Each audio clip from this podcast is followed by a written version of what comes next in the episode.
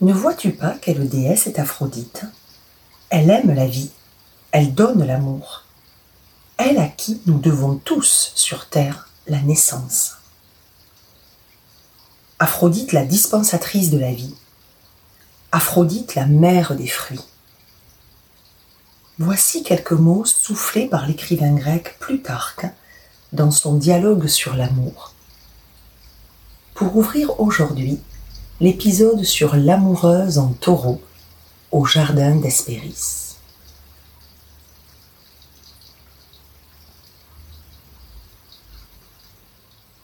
L'amoureuse s'inscrit dans le signe du taureau, gouverné par la planète Vénus.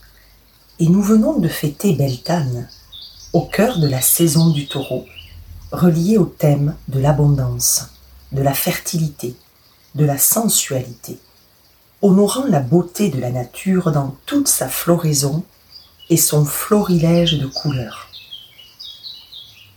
Célébrant l'émerveillement face au spectacle captivant de cette symphonie végétale.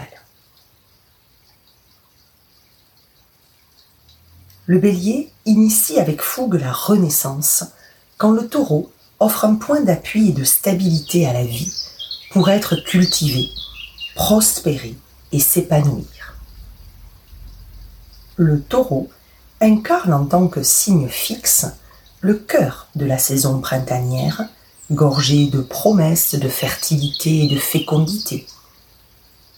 Après avoir pris racine, la vitalité de la Renaissance gagne en intensité avec le plaisir de la jouissance des sens. Des plaisirs.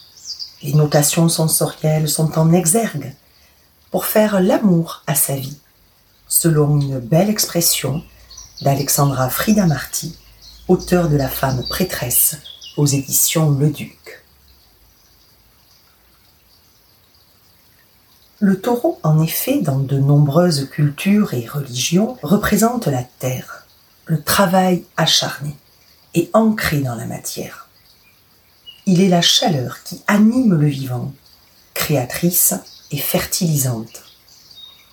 Il est souvent l'animal sous l'apparence duquel le dieu Zeus séduit les jeunes nymphes, comme lorsqu'il séduit Europe et l'emporte sur son dos. Et donc, le taureau a une symbolique liée à la féminité tout autant qu'à la masculinité. Il évoque aussi le déchaînement de la violence sans frein, tout comme la puissance spirituelle, car sa corne est largement associée au croissant de la lune. Le culte du dieu sauveur Mitra confirme ces symboliques.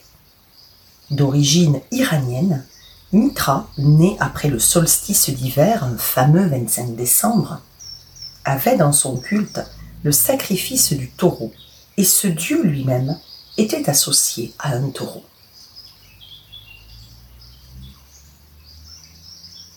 C'est un animal hautement symbolique et vénéré aussi en Crète antique, dans le royaume de Minos, avec la légende du Minotaure. Le sang du taureau passait pour transmettre des messages spirituels très élevés. Il était considéré comme aussi vigoureux que celui du lion, et il passait pour régénérer et faire renaître à l'éternité le corps comme l'âme du participant qui était aspergé de ce sang. De vieilles croyances à travers le monde ancraient le sang, la moelle et les germes du taureau comme permettant de faire naître animaux et végétaux. Le taureau est à la fois associé à la fécondité comme au feu de son tempérament et au masculin de sa morphologie robuste, solide, ancrée. Le motif de ses cornes a été repris dans l'objet du labris, qui représentait les deux côtés, du masculin et du féminin, très en vogue dans la civilisation grecque primitive des Minoens, où la parité homme-femme est exemplaire. L'archétype de l'amoureuse se trouve ainsi dans la maison 2, celle du taureau, qui correspond à la maison des possessions matérielles, du travail sur le long terme, patient et endurant, mais aussi c'est la maison des plaisirs charnels, physiques. Des thématiques totalement corrélées au symbolisme du taureau que nous venons de voir à travers les mythes et cultures. Et en astrologie, le signe du taureau, rattaché à l'élément terre, est l'épicurien du zodiaque. Il explore toutes les notations sensorielles et les expériences de la vie. Il se caractérise par sa patience, son endurance, mais il est doté d'une bonne obstination et peut même se montrer rigide. Enfin, sa glyphe est ambivalente. Elle représente à la fois une tête de taureau schématisée avec des cornes, et on peut y voir également le disque d'une pleine lune surmontant un calice, symbole du réceptacle féminin. Et ainsi, on retrouve l'union du masculin et du féminin dans le taureau, autant dans sa symbolique que dans sa glyphe. Le cœur du printemps avec la fête de Beltane correspond à l'éveil des sens dans l'instant présent et à l'éveil de l'amoureuse dans toute sa sensualité, mais aussi en acceptant sa vulnérabilité et ses zones d'ombre. Aphrodite immortelle, au trône de toutes couleurs, fille de Zeus, tisseuse de ruses, je t'implore, par les peines et les dégoûts, n'accable pas, ô souveraine, mon cœur. Viens à moi maintenant, de mes durs soucis délivre-moi, et tout ce que désire mon cœur, accomplis-le. Toi-même, combats à mes côtés. La poétesse grecque, Sappho, dans un de ses poèmes, invoque ainsi Aphrodite, la tisseuse de ruse, afin d'être dans son cœur soulagé de tout type de soucis, et afin que ce que son cœur veut soit exaucé. Elle invite la déesse de l'amour dans sa vie. Elle l'invite à être une alliée à ses côtés. L'amoureuse en taureau est animée par la beauté et l'harmonie la créativité et la grâce. Lumineuse, elle envoûte, elle nous entraîne dans son sillage parfumé de roses, de fleurs d'églantier, d'aubépine et de fleurs de pommier délicatement sucrées de miel. Dans son livre Femme prêtresse, Alexandra Frida Marty nous livre quelques mots finement choisis sur la communion intime de l'amoureuse avec la nature. Elle marche pieds nus pour sentir les vibrations de la terre. Elle caresse les pétales des fleurs avec la pulpe de ses doigts. Elle entend des mots d'amour dans le chant des oiseaux.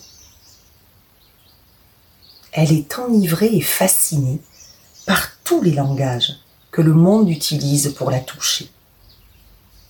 Elle sait que c'est l'expression du divin sur terre et elle s'en réjouit. La rose, emblème végétal de l'amoureuse, nous aide à déployer notre cœur, à dénuder notre beauté authentique, tout en représentant par ses épines un abri derrière lequel elle préserve son essence pure. La rose nous aide à rétablir un équilibre juste et une belle harmonie au sein de tous nos espaces, de toutes nos sphères, en nous offrant la sérénité, la paix et la joie d'aimer comme d'être aimé. La rose, par ses pétales veloutés, nous ouvre les voies de la sensualité.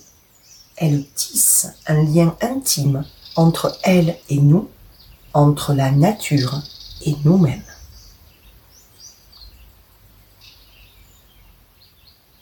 C'est donc par la rose que nous entrelaçons tout naturellement les fils de l'amoureuse en taureau à ceux de la déesse de l'amour, Aphrodite ou Vénus.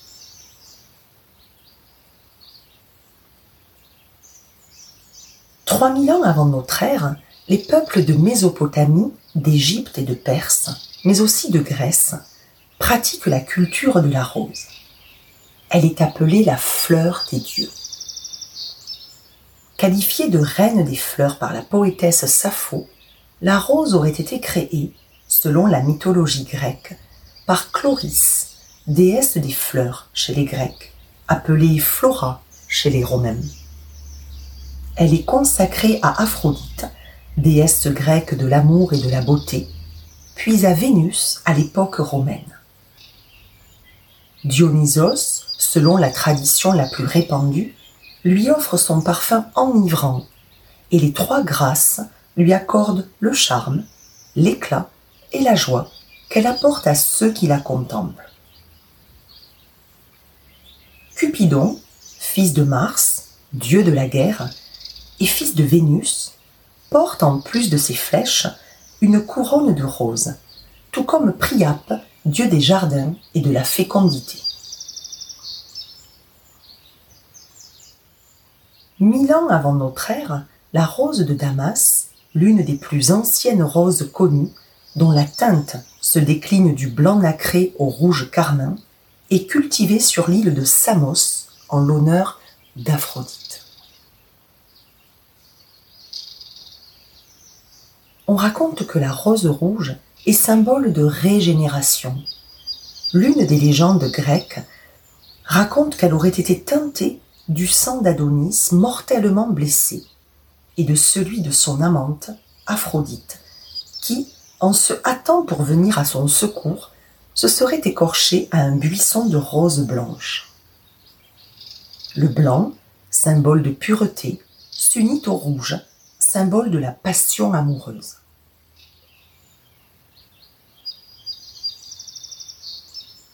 C'est pour cette raison que cette fleur est utilisée dans l'Antiquité gréco-romaine lors des cérémonies nuptiales, se mêlant aux rameaux d'aubépine. Des couronnes de roses sauvages, fleurs d'églantier, ornent le front des époux. Vénus, honorée le vendredi, journée vénusienne par excellence, journée de l'amour, du self-love, du self-care, des bouquets de fleurs offerts.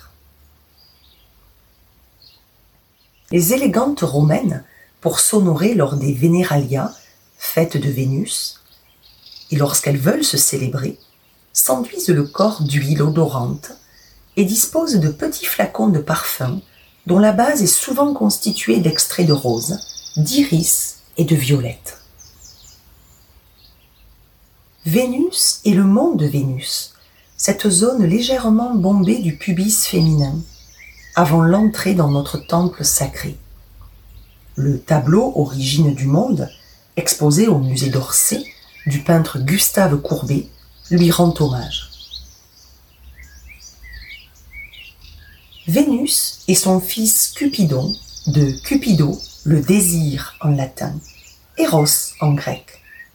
Il est l'archer ailé de l'amour, qui éveille l'amour dans le cœur des destinataires de ses flèches. Il symbolise également la vie après la mort et se retrouvait sculpté sur des cercueils. Il a également une place choisie dans les images d'angelots que l'on trouve dans les églises.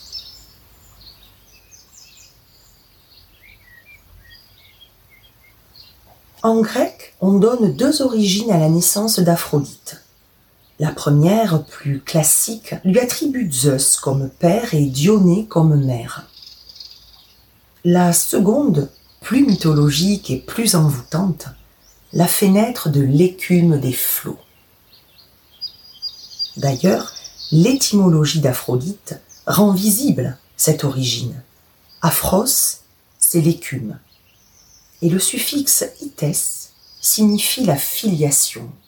Ainsi, Aphrodite la fille de l'écume. Et là, toute la magie se déploie. Prenez le temps de fermer les yeux et d'imaginer Venant de l'horizon, une ample conque marine voguant sur les flots bleus de la Méditerranée. Le soleil en argente les contours dentelés par la vague écumante. Délicatement bercée au souffle embaumé des caresses de Zéphyr, elle approche lentement du rivage de Chypre. La conque s'entr'ouvre. Une ravissante créature, uniquement revêtue d'éclatante beauté, surgit à vos yeux. Vous assistez à la naissance d'Aphrodite, parfois appelée Anadiomène, sortie de l'eau. Les heures, fille de Jupiter et de Thémis, déesse de la justice, s'empressent de la recevoir sur le rivage. De discrètes guirlandes de feuillage suffiront pour aviver la lumineuse blancheur d'un corps immaculé. Une couronne de myrte et de roses se posera sur sa blonde chevelure ondulée, aux reflets dorés, qui encadre ses belles épaules nacrées. Sans oublier la divine et mystérieuse ceinture qui devait rendre irrésistibles les charmes d'Aphrodite. Accompagnée des grâces, montée sur un char attelé de blanches colombes, son arrivée dans l'Olympe fit sensation.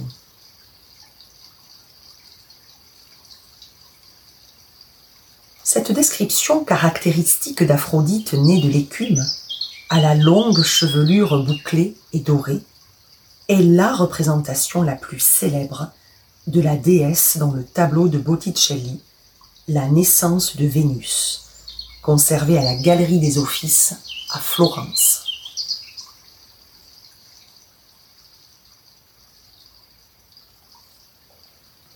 Les Grecs lui ont prêté de multiples aventures amoureuses, dont parmi les plus célèbres, celle avec le dieu de la guerre, Arès, alors qu'elle était mariée à Héphaïstos, le dieu de la forge.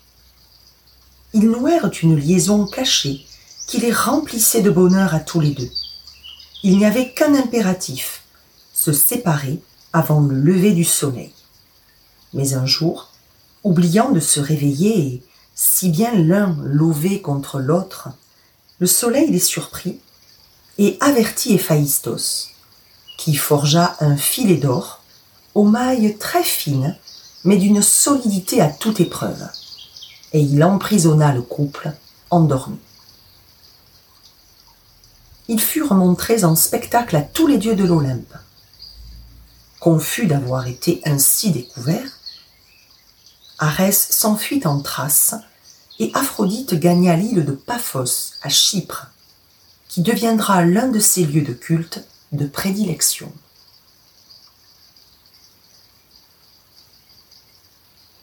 Après cet épisode, elle se contenta des plaisirs bucoliques de la promenade à travers montagnes et forêts. Un jour, elle y rencontra Adonis, un chasseur de renom, très beau et très amoureux de la nature. Ils s'aimèrent éperdument, mais Arès, jaloux de se sentir ainsi abandonné par Aphrodite, insuffla à Adonis de s'attaquer, lors de ses chasses, aux bêtes dangereuses, telles que le sanglier. Et un jour, le duel tourna au cauchemar. Un sanglier transperça la cuisse d'Adonis, qui s'écroula à terre, dans une mare de sang. Aphrodite ne put secourir Adonis. Sa seule consolation fut de faire éclore du sang qui coulait de la blessure de son bien-aimé une anémone, la fleur d'un printemps fugace. Une autre version, tout aussi poétique, fait jaillir du sang d'Adonis une rose et des larmes d'Aphrodite une anémone. Adonis restera célèbre et honoré lors des fêtes les Adonis, uniquement réservées aux femmes qui pleuraient et se lamentaient sur la première journée réservée au deuil, et qui, la deuxième journée, consacrée à la joie, plantait en terre des graines arrosées d'eau chaude pour activer les pousses des jeunes plants. Une fois sortis de terre, ils se fanaient aussitôt, à l'image d'Adonis, fauché dans sa jeunesse. On appelait ces espaces les jardins d'Adonis. On prête aussi à Aphrodite une relation avec Hermès, le messager des dieux, avec qui elle aura Hermaphrodite, symbolisant la parfaite union de deux êtres qui n'en font plus qu'un. Elle aura également une union avec le dieu de la fête et du vin, Bacchus ou Dionysos en grec, à l'issue de laquelle serait né Priape, mais également un autre fils, Hymen, le dieu du mariage. Aphrodite est la déesse de l'amour, mais elle a aussi des zones d'ombre de l'archétype de l'amoureuse, comme la jalousie par exemple. Un épisode à ce sujet est retenu par la mythologie grecque, celui de Psyché, épouse d'Eros, personnification de l'âme représentée avec les ailes d'un papillon. Psyché est si belle que tous les habitants du pays la vénèrent. Et Aphrodite, pour ce motif-là précisément, en devient jalouse, au point de vouloir tramer le scénario de la perte de la jeune Psyché. Elle envoie Eros en mission afin de rendre Psyché amoureuse d'une créature monstrueuse.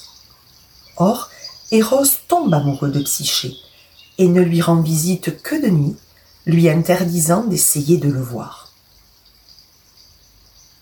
Piqué dans sa curiosité, une nuit, Psyché allume une lampe à huile et voit Cupidon dans son sommeil qu'elle trouve très beau.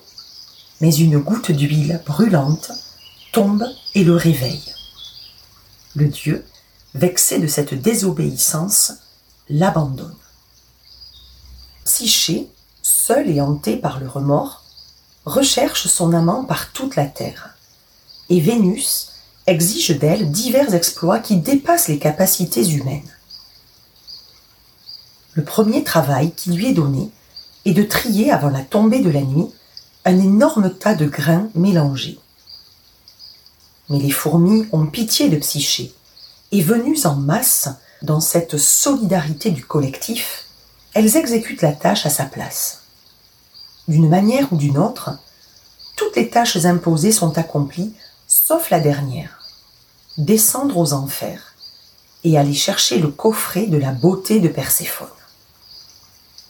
La curiosité a raison des craintes de Psyché, et elle ouvre le coffret qui ne contenait pas la beauté, mais un sommeil de mort, auquel elle succombe à tout jamais.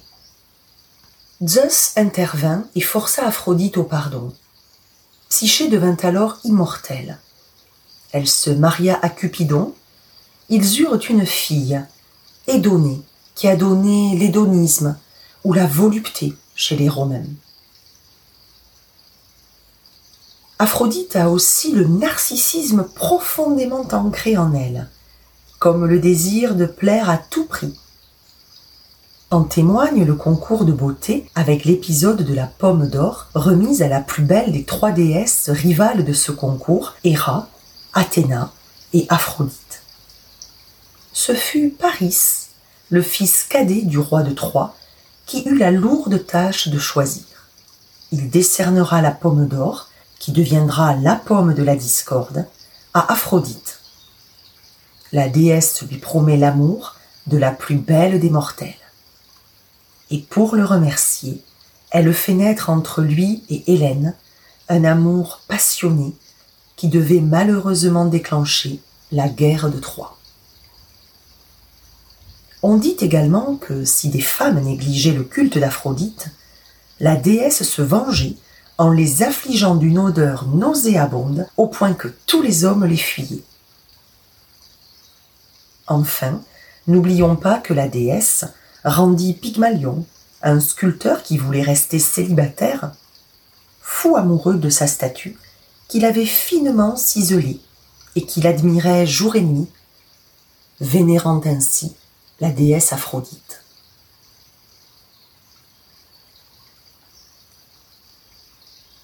La déesse a fait parler d'elle dans l'Antiquité, mais encore aujourd'hui. Elle était honorée dans de très nombreux lieux de culte. Ses temples et ses sanctuaires les plus fréquentés étaient sur l'île de Paphos à Chypre, mais aussi dans l'île de Cythère en Crète, ainsi que l'île de Kos dans la mer Égée, ce qui reflète l'aspect marin de la déesse dont les épithètes évoquent sa relation avec l'élément de l'eau. Elle est également célébrée à Athènes comme la protectrice des étaïres, les courtisanes. Et même à Corinthe, ce sont de véritables prêtresses qui lui rendent honneur. À Sparte, elle est à la fois une déesse guerrière et génitrice. On l'honore également comme la déesse de l'amour céleste, et elle a de très nombreuses épithètes, telles que la tisseuse de ruse, la séductrice, la mère du désir, la calipige aux belles fesses, la praxis, la sexuellement active, l'amoureuse du rire, celle qui retourne les cœurs, mais aussi celle des funérailles, et elle est aussi appelée la sombre ou celle qui aime la nuit, la Philopanux.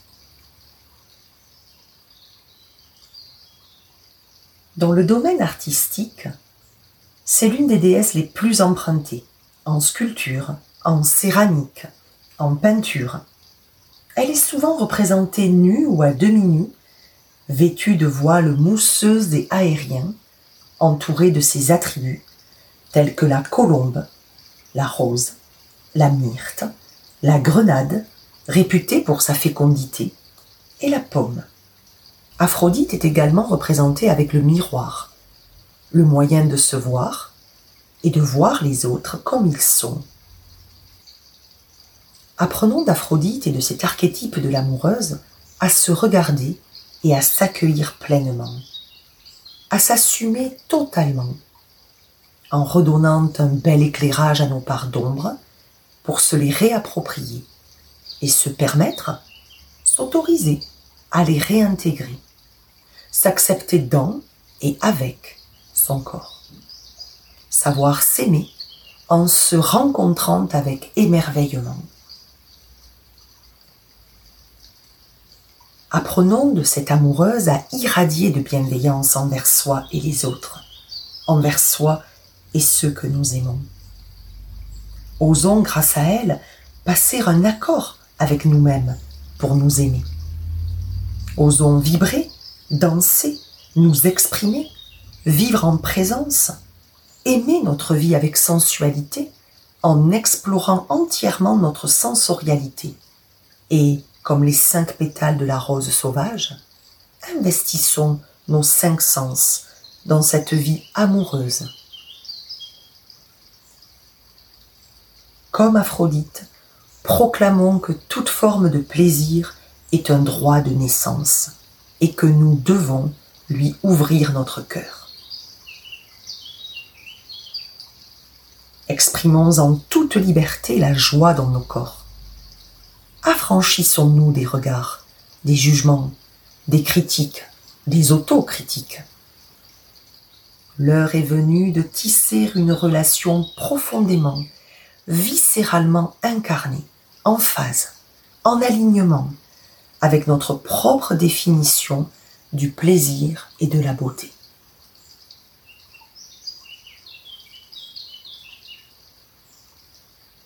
Nous avec le poème Extase de la poétesse Sappho qui s'adresse à la déesse Aphrodite, appelée aussi Cypris.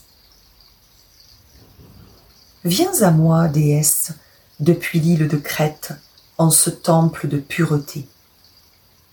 Ici, ton agréable bocage de pommier et tes autels embaumés d'encens.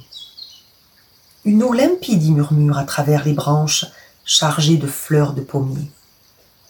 Tout cet espace est couvert d'ombre par les odorantes roses sauvages. Le feuillage léger tremble et nous fait glisser dans un sommeil enchanté. Dans la prairie, dans l'herbe nourricière, la foison des fleurs vernales est éclose. Et les souffles du vent ont la douceur du miel. En ce lieu, oui, toi, déesse Cypris, dans les coupes d'or, comme un vin de délices qui se mêle à nos fêtes en fleurs, que le nectar par toi soit versé.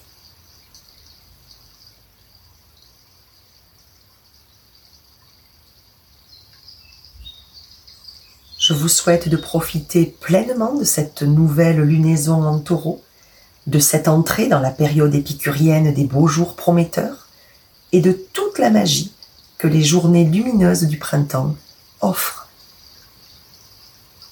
À très bientôt.